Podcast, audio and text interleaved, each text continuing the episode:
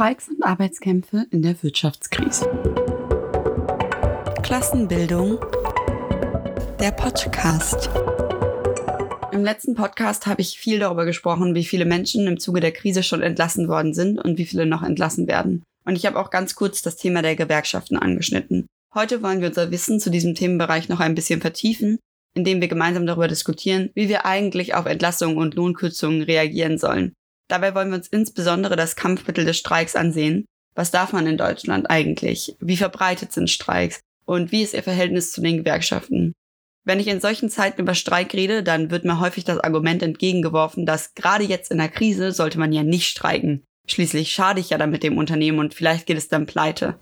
Immer wieder wird mit diesem Argument sowas wie ein Burgfrieden zwischen Arbeitern und Konzernen ausgehandelt. Dieser sorgt im Endeffekt jedoch nicht dafür, dass es allen besser geht, sondern vor allem dafür, dass Konzerne die Krisenfolgen über Lohnkürzungen, Entlassungen und unbezahlte Überstunden an die Arbeiterinnen weitergeben und selber nur noch wenig davon tragen müssen. Dabei muss man im Auge behalten, dass im Endeffekt die meisten Unternehmen wahrscheinlich die Krisenfolgen schon tragen könnten. Es würde einfach nur ihren Profit senken. Das bedeutet, es ist durchaus realistisch, dass wir uns Verbesserungen erkämpfen können, indem wir Arbeitskampf begehen und indem wir zum Beispiel streiken. Jetzt will ich mich äh, in den ersten paar Minuten des Podcasts vor allen Dingen auf das Streikrecht fixieren also was ist erlaubt in Deutschland. Das heißt nicht, dass wir nie über das, was erlaubt ist, hinausgehen werden, dass wir nie Regeln brechen werden, aber es heißt, dass wir uns bewusst machen, was in Deutschland legal ist und was eventuell eine Überschreitung dieser Grenzen für Folgen mit sich bringt. Das Streikrecht ist in Deutschland im Gegensatz zur herkömmlichen Meinung nicht klar durch einen Absatz im Grundgesetz geregelt, sondern im Wesentlichen ist das Streikrecht ein Richterrecht. Das bedeutet, dass du nicht einfach streiken gehen kannst und dann ist das legal oder du weißt von vornherein, ob es legal oder illegal ist, sondern in der Regel wird danach durch ein Gericht das bestimmt, ob das legal ist oder ob das illegal ist. Und diese Gerichtsurteile werden mit Blick auf die vergangenen Arbeitskampfmaßnahmen gefällt. Das heißt, man guckt sich an, was für Streiks gab es in der Vergangenheit, die ähnlich sind zu deinem und waren die legal oder illegal und dann entscheidet man. Diese berufen sich auf die Koalitionsfreiheit und die ist wiederum im Grundgesetz Artikel 9 Absatz 3 geregelt. Und der besagt, das Recht zur Wahrung und Förderung der Arbeits- und Wirtschaftsbedingungen, Vereinigungen zu bilden, ist für jedermann und für alle Berufe gewährleistet. Dadurch haben sowohl Gewerkschaften, aber auch Firmenchefs etc. das Recht, sich zu vereinigen. Aufgrund der Urteile, die in den letzten Jahren gefällt worden sind, kann man davon ausgehen, dass ein Streik in Deutschland rechtmäßig anerkannt wird, wenn er mindestens die folgenden sechs Kriterien erfüllt. Erstens, er muss von einer anerkannten Gewerkschaft organisiert sein. Gewerkschaften müssen die folgenden Punkte erfüllen, um als diese anerkannt zu werden. Sie müssen die Wahrnehmung der Interessen ihrer Mitglieder in ihrer Eigenschaft als Arbeitnehmer als satzungsgemäße Aufgabe haben. Das heißt, es muss quasi in ihrer Satzung stehen, dass sie die Wahrung der Interessen der Arbeitnehmer quasi als Hauptthema haben. Sie müssen willens sein, Tarifverträge abzuschließen. Sie müssen frei gebildet, gegnerfrei und unabhängig sein. Das geltende Tarifrecht muss als verbindlich anerkannt werden von denen und ihre Aufgabe als Tarifpartnerin erfüllen sie, indem sie Durchsetzungskraft gegenüber dem sozialen Gegenspieler haben und zweitens über eine gewisse Leistungsfähigkeit als Organisation verfügen. Durch diese Kriterien werden, auch wenn die erstmal irgendwie logisch klingen, kleine Gewerkschaften faktisch nicht anerkannt, solange sie sich nicht dem DGB anschließen und sich damit dem Regeln des DGB unterwerfen. Das bedeutet, dass eben zum Beispiel Gewerkschaften wie die FAU, die nur eine bestimmte Anzahl an Mitgliedern hat, als eine Gewerkschaft nicht anerkannt werden kann, zumindest nicht als eine offizielle, weil sie nicht die Leistungsfähigkeit hat, die sie als Organisation erbringen müsste und auch nicht die Durchsetzungskraft gegenüber dem sozialen Gegenspieler. So hat man also ausgehebelt, dass sich ähm, Gewerkschaften gründen, die abseits des DGB und seiner Spielregeln spielen. Und wie wir vielleicht nachher nochmal sehen werden, ist der DGB häufig sehr arbeitgebernah. Und das ist tatsächlich halt dann ein Problem, wenn man zum Beispiel rote Gewerkschaften gründen wollen würde. Dann wirft sich vielleicht direkt die nächste Frage auf und die ist, dürfen dann nur die Mitglieder der Gewerkschaften streiken, wenn eine Gewerkschaft aufrufen muss zu einem Streik? Nein, wenn eine Gewerkschaft zum Streik aufruft, dann dürfen auch nicht Gewerkschaftsmitglieder und Auszubildende streiten, streiken. Aber äh, das Problem daran ist, dass die dann natürlich nicht von der Gewerkschaft finanziert werden. Das heißt, das ist häufig dann einfach ein geldmäßiges Problem, warum diese Menschen nicht mitstreiken. Eine Ausnahme im Streikrecht äh, bilden übrigens Beamte, die dürfen sich zwar in Gewerkschaften organisieren, aber da sie Arbeitsverträge mit dem Staat haben, die nicht tariflich verhandelbar sind, kann es auch keinen legalen Streik ihrerseits geben, weil wir haben ja eben gelernt, äh, um zu streiken, muss es quasi äh, um einen Tarif gehen, sonst kann es gar nicht legal sein und Beamte haben eben keinen Tarif. Selbiges gilt übrigens für Mitarbeiterinnen der katholischen Kirche. Das zweite Kriterium, das ist im ersten auch schon so ein bisschen angeschnitten worden, ist die Verfolgung eines tariflich regelbaren Ziels. Was ist denn ein tariflich regelbares Ziel oder überhaupt ein Tarif oder ein Tarifvertrag? Ein Tarifvertrag regelt die Rechte und Pflichten beider Parteien, wird gesagt, also vom Chef und von der Arbeiterin. Darin enthalten sind Löhne, Gehälter, Arbeitszeiten sowie weitere Arbeitsbedingungen. Klingt ja jetzt erstmal nach einem ganz normalen Arbeitsvertrag. Ist es aber nicht, weil diesen Vertrag schließt nicht du alleine mit deinem Chef, sondern den schließt die Gewerkschaft mit den äh, Verantwortlichen für deine Berufsgruppe zusammen für quasi den ganzen Beruf oder manchmal sogar für ganze Berufsgruppen. Zum Beispiel gibt es den Tarifvertrag öffentlicher Dienst. Ein Tarifvertrag bedeutet, dass die Regelungen wirken, ohne dass sie nochmal einzeln mit deinem Chef oder den Arbeitern abgesprochen werden. Ist dein Arbeitsvertrag also schlechter als der geltende Tarifvertrag, dann gilt der Tarifvertrag, solange du Mitglied der tarifschließenden Gewerkschaft bist. Drittens, und das ergibt sich so ein bisschen aus zweitens, das Ziel muss tariflich zulässig sein. Und dann viertens, die Einhaltung der Friedenspflicht. Was ist die Friedenspflicht? Friedenspflicht bedeutet, dass quasi der Frieden gewahrt wird zwischen Arbeitern und Arbeitgeber. Und das bedeutet, dass während eines ungekündigt geltenden Tarifvertrages nicht gestreikt werden darf, sondern quasi nur dann, wenn ein Tarifvertrag aufgekündigt wurde oder wenn ein Tarifvertrag ausgelaufen ist. Das Einzige, was dann an Streiks zulässig ist, ist ein sogenannter Warnstreik. Was genau ein Warnstreik ist, werde ich gleich noch mal ein bisschen deutlicher erklären. Der fünfte Punkt, und der ist wirklich sehr schwammig, ist, es wahrt die Verhältnismäßigkeit. Dann kann quasi ein Gericht sagen, ja, es ist ja schön, dass ihr jetzt gestreikt habt, aber fandet ihr das nicht ein bisschen übertrieben für das, was ihr erreichen wolltet? Das heißt, man kann da immer nicht so genau vorher sagen, ob etwas die Verhältnismäßigkeit gewahrt hat, weil das eben ein bisschen ein subjektives Kriterium ist. Das sechste ist, andere Verhandlungsmöglichkeiten wurden bereits ausgeschöpft. Dieser Punkt beruht ebenso auf den vergangenen Urteilen des Bundesarbeitsgerichts. Demnach ist jeder Streik Ultima Ratio. Das letzte Mittel der Arbeitsniederlegung ist nur dann gestattet, wenn in vorherigen Verhandlungen keine Einigkeit erzielt werden konnte.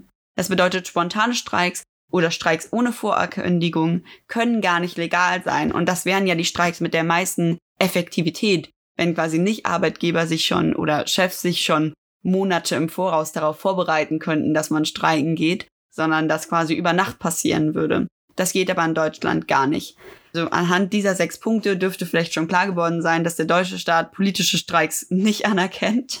Er sagt, dass die Arbeitgeber beziehungsweise nennen wir es vielleicht eher Chefs, dass die der falsche Adressat sind wenn man ein Unternehmen bestreikt, um quasi dem Staat etwas klarzumachen, dann wäre das nicht die richtige Adresse. Ähm, man muss sich aber, glaube ich, bewusst machen, dass Staat und quasi Kapital oder Staat und Konzerne sehr oft Hand in Hand gehen. Also wir sehen das ja immer wieder, dass zum Beispiel Leute, die vorher Politiker waren, Aufsichtsratsposten in großen Unternehmen bekommen und dass es da eben schon sowas wie eine Verstrickung gibt und das eben nicht der falsche Adressat ist. Außerdem erkennt das quasi den Unternehmen und den Konzernen ab, dass sie selbst Entscheidungen treffen können. Zum Beispiel darf man dann ja auch nicht streiken wegen Diskriminierung am Arbeitsplatz. Deshalb einen Streik anzuzetteln ist verboten, denn es ist ja kein tariflich regelbares Ziel. Aber natürlich sollte man streiken dürfen gegen Diskriminierung, weil dein Chef kann natürlich die Entscheidung treffen, dass er die Leute nicht diskriminiert. Und natürlich sollte man wegen politischen Themen streiken dürfen, weil immer könnten sich Chefs auch engagieren und anders handeln. Das heißt, zu sagen, es ist der falsche Adressat, nimmt äh, Konzerne oder deren Besitzer aus der Verantwortung, selbst etwas zu tun, was nicht unmittelbar etwas mit den Arbeitsbedingungen zu tun hat. Jetzt wollen wir ein bisschen wegkommen vom Streikrecht und ein bisschen hinkommen zu, wie kann man denn streiken? Gibt es wirklich nur Streik oder keinen Streik oder gibt es vielleicht auch niedrigschwelligere Streikformen und bedeutet das dann unbedingt, dass die ungeschoren davonkommen, also dass man das einfach machen darf, wenn es vielleicht nicht so schlimm ist für den Konzern? Dazu kann ich sagen, ja, es gibt viele niedrigschwellige Streikformen. Ähm, und die sind sehr beliebt als erste Schritte zum Beispiel, wenn man noch nicht einen großen Streik machen will, sondern wenn man erstmal zeigen will, okay, wir sind irgendwie unzufrieden. Oder die sind auch beliebt in Branchen, die vom Streikverbot betroffen sind, zum Beispiel bei Beamten.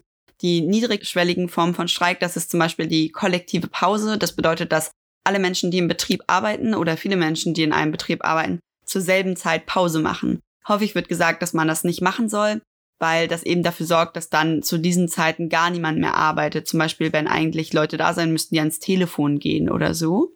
Genau, und äh, dann kann man quasi dem Arbeitgeber zeigen oder dem Chef zeigen, dass man unzufrieden ist, indem man eine kollektive Pause einlegt. Dann gibt es sowas wie den Bummelstreik. Das heißt, dass man langsamer arbeitet und dass man quasi weniger erledigt, als man eigentlich in seiner Arbeitszeit schaffen würde. Oder es gibt den Dienst nach Vorschrift. Also genau nur das zu machen, was in deinem Arbeitsvertrag geregelt ist und keinen Schritt darüber hinaus. In den allerwenigsten Fällen ist es quasi so, dass du nur das machst, was genau in deinem Arbeitsvertrag steht, sondern du machst immer ein bisschen mehr. Oder Dienst nach Vorschrift kann auch bedeuten, sich genau daran zu halten. Zum Beispiel in Pflegeberufen musst du dir dann viel öfter die Hände desinfizieren, weil in den allerwenigsten Pflegeberufen überhaupt die Zeit da ist, sich so oft äh, die Hände zu desinfizieren, wie eigentlich geregelt ist ähm, quasi im Arbeitsschutzgesetz. Und wenn man das dann macht, dann äh, sorgt das halt dafür, dass man effektiv weniger arbeitet oder eben mehr Zeit für die eigenen Schutzmaßnahmen draufgeht. Und auch das quasi kann zu ganz äh, großen Verzögerungen im Arbeitsablauf führen. Ein berühmtes Beispiel für einen Dienst nach Vorschrift äh, bietet ein Fall von 2004, bei dem Finanzbeamte quasi Dienst nach Vorschrift machen. Und damals hat das Gericht die eben denen das nicht durchgehen lassen, sondern hat das als rechtswidrig eingestuft und allen Teilnehmerinnen wurde mit Disziplinarmaßnahmen gedroht. Man kann also nicht davon ausgehen, dass nur weil ein Streik niedrigschwelliger ist, der einfach so hingenommen wird. Dann gibt es sowas wie Warn- und Sympathiestreiks. Das macht man, wenn in vorhergehenden Verhandlungen keine Einigung erzielt werden konnte. Und ein Warnstreik ist dann das erste klare Zeichen der Arbeiterinnen, dass sie sich quasi zum Streik berechtigt sehen und bereit sind, den als Mittel im Arbeitskampf einzusetzen. Ein Warnstreik braucht keine Urabstimmung in der Gewerkschaft, da der nur in einem Betrieb mit sachlichen und zeitlichen Zusammenhang geschieht. Das bedeutet, das ist noch kein branchen- oder berufsgruppenübergreifender Streik. Und daher gibt's nur vielleicht kleinere Schäden als bei einem Vollstreik. Außerdem macht es äh, besonders Sinn, vielleicht den Warnstreik einzusetzen in kleinen und mittleren Betrieben, die an den Knotenpunkten eines Unternehmens sitzen, weil manchmal kann dann selbst durch einen Warnstreik schon umfassender Druck aufgebaut werden.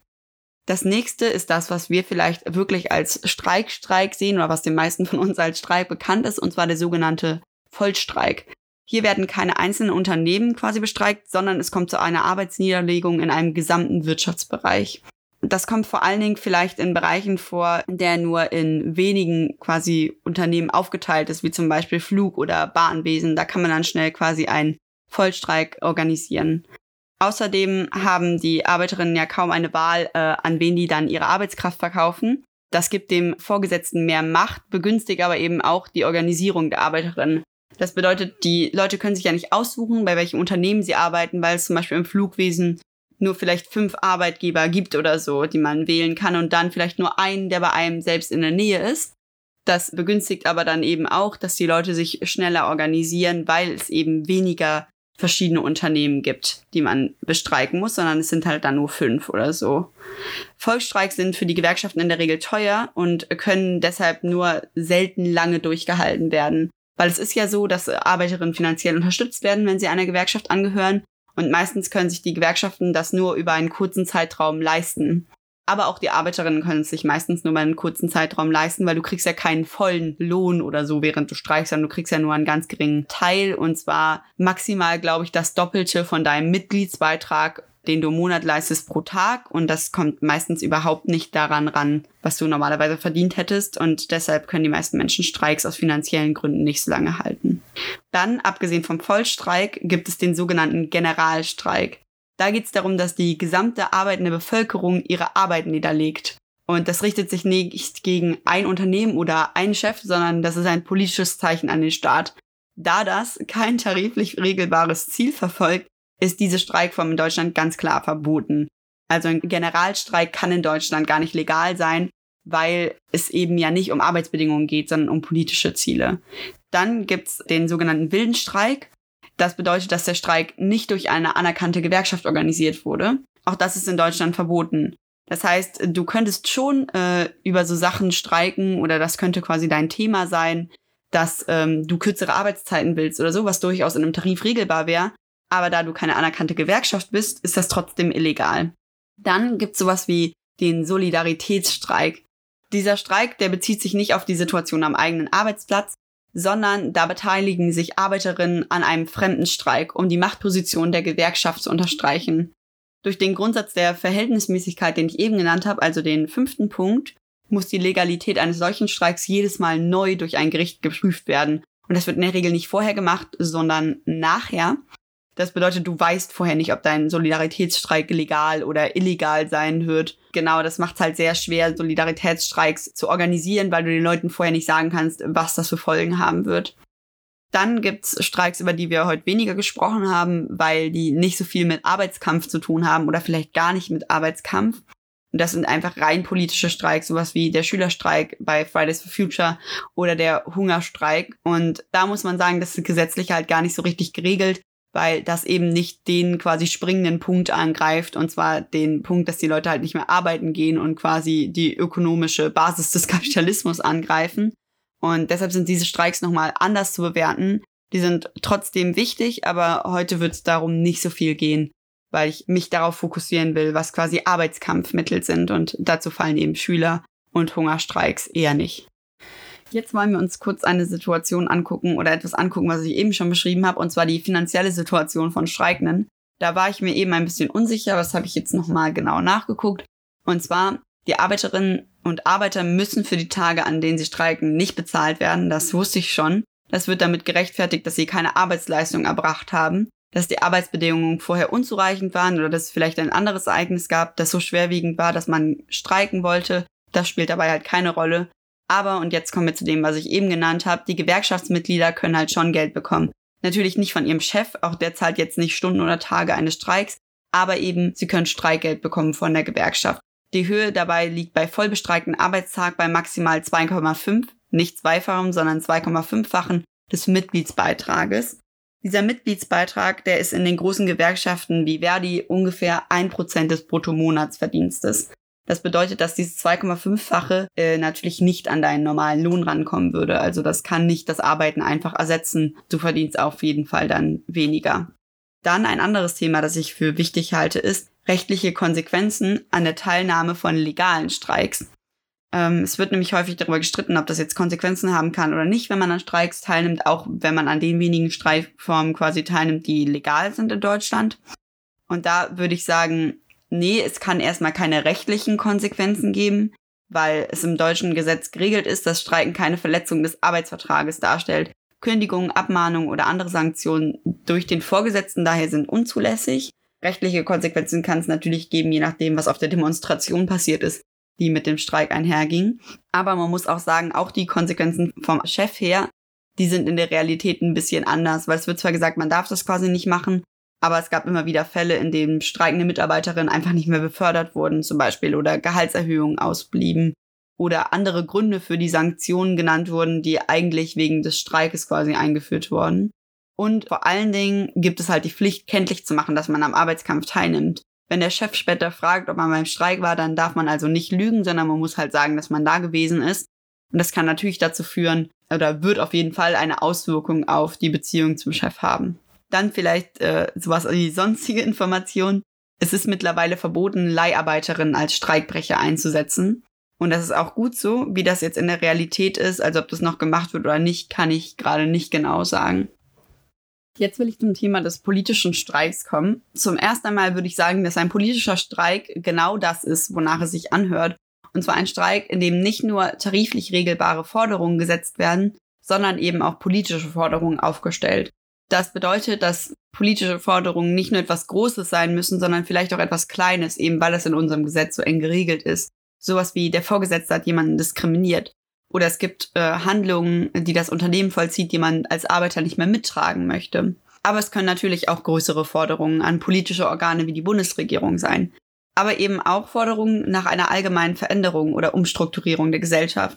Solche Forderungen haben zum Beispiel der Bildungsstreik und Fridays for Future aufgestellt, aber auch der Frauenstreik. Dabei ist der Frauenstreik der erste Streik, der auch von diesen dreien in letzterer Zeit zumindest das Arbeiten mit einbezieht. Hier sollte dann auch aktiv die Arbeit quasi bestreikt werden. Solche Streiks kann es geben, aber die sind in Deutschland eben nicht legal. Und umso größeren Umfang die erlangen, umso größere Repressionen wird es da geben. Die Streiks können auch Teil einer größeren Aufstandssituation sein. Also es muss nicht nur um ein Thema gehen, was die Arbeiterinnen gerade konkret stört, sondern es kann eben auch um äh, eine größere Aufstandssituation vielleicht in der ganzen Bundesrepublik gehen. Vielleicht gibt's äh, ein paar Beispiele, beziehungsweise ich weiß, dass es ein paar Beispiele gibt für politische Streiks, die ich euch jetzt nennen werde, damit das Ganze vielleicht ein bisschen plastischer wird. Und zwar zum Beispiel 1955 gab es einen ganztägigen Aufstand der Stahlarbeiter und der Bergleute, weil es eben Angriffe auf die Montanmitbestimmung gab und die sich das nicht gefallen lassen wollten. Oder zum Beispiel in den 70ern, 1972 genau, haben zahlreiche Belegschaften während der Arbeitszeit gestreikt aus Anlass äh, des Misstrauensvotums gegen Willy Brandt. Oder zum Beispiel, das liegt jetzt vielleicht ein bisschen näher, 2006 gab es einen Streik der Hafenarbeiter. Und das war ein europäischer Aktionstag. Also da haben nicht nur Hafenarbeiter in Deutschland gestreikt, sondern auch in anderen Ländern in Europa. Und zwar, weil die Europäische Kommission eine Deregulierung der Hafendienste geplant hatte. Und übrigens, dieser Streik hatte Erfolg. Die Kommission hat danach ihren Entwurf zurückgezogen. Und jetzt haben wir ja viel über politischen Streik geredet. Und dann stellt sich die Frage, warum sind denn politische Streiks in Deutschland nicht erlaubt? Also warum ist das denn so schlimm, wenn es nicht um tariflich regelbare Ziele geht? Das Verbot politischer Streiks, das wird erstmal damit gerechtfertigt, dass politische Forderungen sich an den Staat richten müssen und nicht an Unternehmen und Chefs. Das habe ich ja eben schon mal gesagt, wo dann gesagt wird, das ist der falsche Adressat. Das ist allerdings meiner Meinung nach auch mehr ein Vorwand, als es die tatsächliche Grundlage für das Streikverbot bildet. Und vor allem ist es natürlich auch falsch, dass sie der falsche Adressat sind. Erstens kann es nämlich natürlich auch politische Forderungen gegenüber den Chefs geben. Menschen sind handlungsfähig, das habe ich eben schon gesagt. Der Staat ist nicht das eine Instrument, das dafür sorgt, dass sich alle richtig benehmen. Chefs treffen Entscheidungen jeden Tag, die Entscheidung, Arbeiterinnen auszubeuten, ihre Rechte einzuschränken. Und dann können wir eben auch die Entscheidung treffen, uns dagegen zu wehren, Zweitens werden ökonomische Forderungen dadurch strikt von politischen Forderungen getrennt, obwohl die Forderung nach ausreichend Lohn zum Leben ebenso eine politische Forderung ist, wie es eine ökonomische ist. Und drittens, und auch darauf will ich jetzt nicht mehr so stark eingehen, weil ich das eben schon gesagt habe, sind Staat und Kapital stark miteinander verflochten. Die Handlungen des Staates sind das Produkt gesellschaftlicher Machtverhältnisse. Ein Staat ist immer das Instrument der jeweils herrschenden Klasse. Ähm, und gerade das setzt er eben dann auch durch. Und deshalb macht es schon Sinn, wenn man quasi den Staat angreifen will, eben auch Unternehmen anzugreifen. Abgesehen von Personalüberschneidungen von Staat und Kapital natürlich. Die tatsächliche Grundlage für das Verbot politischer Streiks ist also eine andere, und zwar schlichtweg die Anerkennung der Gefahr, den das für das Kapital oder eben für die verschiedenen Kapitalisten eben ausmacht und den quasi politische Streiks oder Generalstreiks für ein gesamtes politisches System bedeuten können. Solange Streiks rein ökonomisch bleiben oder ökonomistisch könnte man sagen, also nur direkte Forderungen im Betrieb beinhalten, solange stellen sie nicht das System dahinter in Frage. Ein Streik, der eine Verbesserung des Stundenlohns fordert, ist sehr wohl hilfreich und kann auch kämpferisch sein, das will ich damit gar nicht sagen. Auch durch ihn kann man Menschen politisieren und natürlich kann man auch eine gewisse Verbesserung im Betrieb einstellen. Diese Streiks zu verbieten wäre auch kaum durchsetzbar. Ein politischer Streik aber stellt nicht nur die ökonomische Forderung auf, sondern setzt das ganze System damit in Verbindung und stellt das System auch in Frage. Wenn man den politischen Streik erlaubt, dann überlässt man der Arbeiterinnenklasse einfach kampflos ihr größtes Werkzeug im Kampf gegen das Kapital. Man erlaubt ihnen, sich der Arbeitsstelle zu vereinigen, um politische Interessen durchzusetzen. Warum sollte man das machen? Also das wäre ja voll unklug, wenn du das zulassen würdest als Staat, dass quasi jemand einfach das System, in dem er lebt, in Frage stellt und das am allerbesten noch am Arbeitsplatz, wo er seine ganzen Arbeitskollegen direkt bei sich hat. Das heißt, es ist also klar, dass es genau im Gegensatz zum Interesse ist des Staates oder vielleicht auch des Kapitals ist, dass ein politischer Streik erlaubt wird, weil eben die Leute dann äh, ihre größte Kraft entfachen würden und zwar sehen würden, dass sie mehr sind und dass, wenn sie die Produktion stoppen, das durchaus das System ins Wanken bringen kann. Und das vielleicht schließt auch gut an an die nächste Frage, die wir uns stellen wollen. Warum ist denn dann der politische Streik so eine wichtige Kampfform für die Kommunistinnen, aber eben auch für die Arbeiterklasse insgesamt? Um diese Frage zu beantworten, müssen wir uns vielleicht erst bewusst machen, wo wir uns gerade befinden oder in was für einer Gesellschaft. Und zwar befinden wir uns in einer kapitalistischen Gesellschaft, in der die Produktionsmittel in der Hand einiger weniger Menschen liegen. Der Arbeiterklasse, also uns allen, bleibt dann nichts außer unsere Arbeitskraft zu verkaufen. Für die Menschen, die davon noch nichts gehört haben, ihr habt das auf jeden Fall schon erlebt. Das bedeutet nämlich einfach nur, dass ihr zur Arbeit geht und ihr werdet dann bezahlt für das, was ihr geleistet habt, also für eure Arbeitskraft aber euch gehört das ja nicht, wo ihr produziert habt. Also euch gehört nicht die Fabrik, euch gehören nicht die Maschinen oder so, die ihr bedient, sondern die gehören eurem Chef. Das bedeutet, euer Chef hat die Produktionsmittel und ihr habt die Arbeitskraft und die kauft ihr euch einfach ab. Das beschreibt das allgemeine Unterdrückungsverhältnis, in dem wir leben. Aber die Kapitalisten, die sind auch abhängig von uns. Also nicht nur wir sind abhängig davon, dass sie unsere Arbeit kaufen, sondern die sind eben auch abhängig davon, dass wir quasi bereitstellen, denen unsere Arbeit zu verkaufen. Was ist also eine Fabrik, eine Firma, ja selbst ein einfacher Supermarkt ohne die Menschen, die darin arbeiten? Ein Bus ohne jemand, der ihn fährt, eine Klasse, ohne dass jemand sie unterrichtet. Die Menschen, die diese Gesellschaft am Laufen halten, sind nicht die wenigen, denen also die Mittel gehören, denen vielleicht die Fabrik gehört oder die Schreibmaschine oder der Bus, sondern das sind die Menschen, die diese Mittel eben jeden Tag bedienen. Das sind wir. Stellt euch vor, diese Menschen, also wir, würden einfach mal einen Tag damit aufhören, zum Beispiel in einem Generalstreik. Auf einmal scheint der Hebel, an dem wir sitzen, viel länger zu sein, weil ohne uns läuft es einfach nicht mehr weiter. Ohne uns funktioniert die Gesellschaft nicht weil wir sind ja der größte Teil von ihr. Die Arbeiterinnenklasse sind ja die meisten, nicht die Leute, denen das quasi gehört. Und das bedeutet, dass der Streik eines der effektivsten Mittel ist, um unsere Forderungen durchzusetzen. Und das müssen wir nutzen. Das können wir nicht einfach ungenutzt liegen lassen. In diesem Podcast haben wir viel darüber geredet, welche Streikformen heute gebilligt werden und welche nicht. Aber wir halten das auch durchaus wichtig, oder ich halte es für durchaus wichtig, dass wir wissen, was legal ist und was illegal ist einfach um zu wissen, welche Art von Repressionen auf uns zukommen und um unseren legalen Rahmen immer weiter auszudehnen. Aber trotzdem sollten wir uns bewusst machen, dass die Legalität nicht die Legitimität ist. Also es kann etwas richtig sein und legitim, ohne dass es in Deutschland legal ist. Politische Streiks sind in Deutschland nicht legal und trotzdem würde ich sagen, dass es durchaus legitim ist, dass wir uns gegen unsere Unterdrückung wehren und eben unsere einzige Machtposition in der Gesellschaft ausnutzen. Und dann vielleicht jetzt wollen wir ein bisschen über dieses theoretische Thema hinausgehen, weil jetzt gerade habe ich sehr viel erklärt und sehr viel Theorie gemacht. Aber jetzt will ich mir doch nochmal mit euch gemeinsam die Realität angucken. Also wir sollten politisch streiken, aber tun wir das auch? Oder streiken wir vielleicht überhaupt? Ist das gerade überhaupt ein aktuelles Mittel, das genutzt wird? Die meisten von euch werden sich schon gedacht haben, dass die Realität in Deutschland gerade ein bisschen anders aussieht. Also es ist nicht so, als gäbe es dauernd Arbeitskämpfe oder sowas, aber das können wir ja ändern. Und vor allen Dingen bedeutet es, dass wir uns die Arbeitskämpfe, die es gibt, angucken müssen und schauen müssen, was machen die da gerade, wie können wir es besser machen, wie können wir unsere Schlagkraft vergrößern. Und dafür habe ich jetzt drei Beispiele mitgebracht, die wir uns gegen Ende des Podcasts jetzt nochmal anschauen wollen. Das erste Beispiel sind vielleicht die Krisenproteste unter dem Banner Nicht auf unseren Brücken, die es gegeben hat. Das ist weniger ein Streik, der auf der Arbeit äh, stattfindet oder ein fixierter Arbeitskampf äh, auf ein Problem, sondern es ist halt eher ein allgemeiner Krisenprotest. Allerdings gab es den schon in 17 Städten und dieses Mal im Vergleich zu 2008 ist es ein Krisenprotest, der relativ früh in der Krise stattgefunden hat. Und das kann vielleicht ein Anzeichen dafür sein, dass wir ein bisschen besser vorbereitet sind als die Jahre zuvor. Ein zweites Beispiel ist, was bei Galeria Karstadt Kaufhof, das Beispiel, das wir uns letztes Mal schon ein bisschen intensiver angeguckt haben, alles so passiert ist in den letzten Wochen. Es ist nämlich so, dass zum Beispiel in Berlin vor sechs Filialen demonstriert wurde und das hat dafür gesorgt, dass zumindest eine der Filialen in Berlin jetzt länger offen bleiben kann, so dass die Menschen mehr Zeit haben, sich einen neuen Beruf zu suchen oder vielleicht eine neue Arbeitsstelle oder sich auch nur an den Gedanken zu gewöhnen, dass sie bald keinen Job mehr haben. Man hat es also durch nur wenige Demonstrationen an wenigen Terminen geschafft, dafür zu sorgen, dass diese Menschen mehr Sicherheit in ihrem Alltag erleben und dass sie quasi ein bisschen länger noch Lohn ausgezahlt bekommen und ein bisschen besser behandelt werden in ihren Verhandlungen. Auch in Hamburg, Chemnitz und Singen konnte im Übrigen eine Filiale äh, von Kaufhof quasi gerettet werden. In Berlin übrigens, falls ihr euch fragt, wie man das retten konnte, das liegt daran, dass man es durch die Demonstration geschafft hat, den Vermieter davon zu überzeugen, weniger Miete zu nehmen und so die Filiale länger stehen bleiben kann, weil man es eben länger schafft, die Mietkosten zu finanzieren.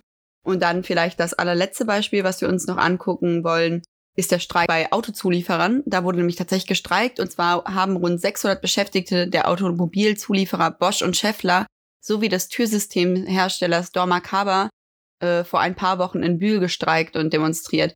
Die Gewerkschaft IG Metall, die quasi dafür verantwortlich ist, hat zu Streiks und zu einer Kundgebung auf dem Bühler Europaplatz aufgerufen und kämpft damit nach eigener Aussage für die Zukunft der Region. Bei Bosch und Dormakaba geht es vor allen Dingen um den Erhalt von Arbeitsplätzen.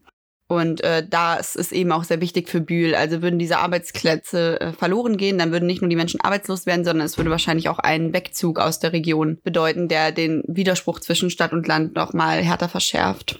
Bei Scheffler hat sich die Gewerkschaft für etwas anderes eingesetzt, nicht wie äh, Arbeitsplätze wie bei Bosch und Dormakaba, sondern es geht vor allen Dingen äh, darum, dass die E-Motoren in Bühl entwickelt und gefertigt werden sollen.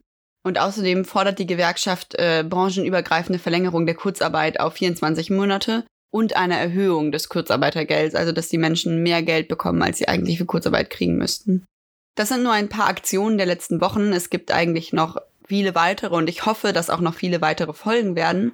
Denn nur wenn wir uns zusammenschließen und unsere gemeinsame Kraft erkennen, gibt es eine realistische Chance, dass die Krisenfolgen nicht zu 100 Prozent auf uns abgewälzt werden. Wenn wir kontinuierlich beginnen, eine Gegenbewegung aufzubauen, dann können wir es schaffen, die Krisenproteste zu organisieren, die notwendig sind und Streiks in Deutschland wieder auf die Tagesordnung zu rufen.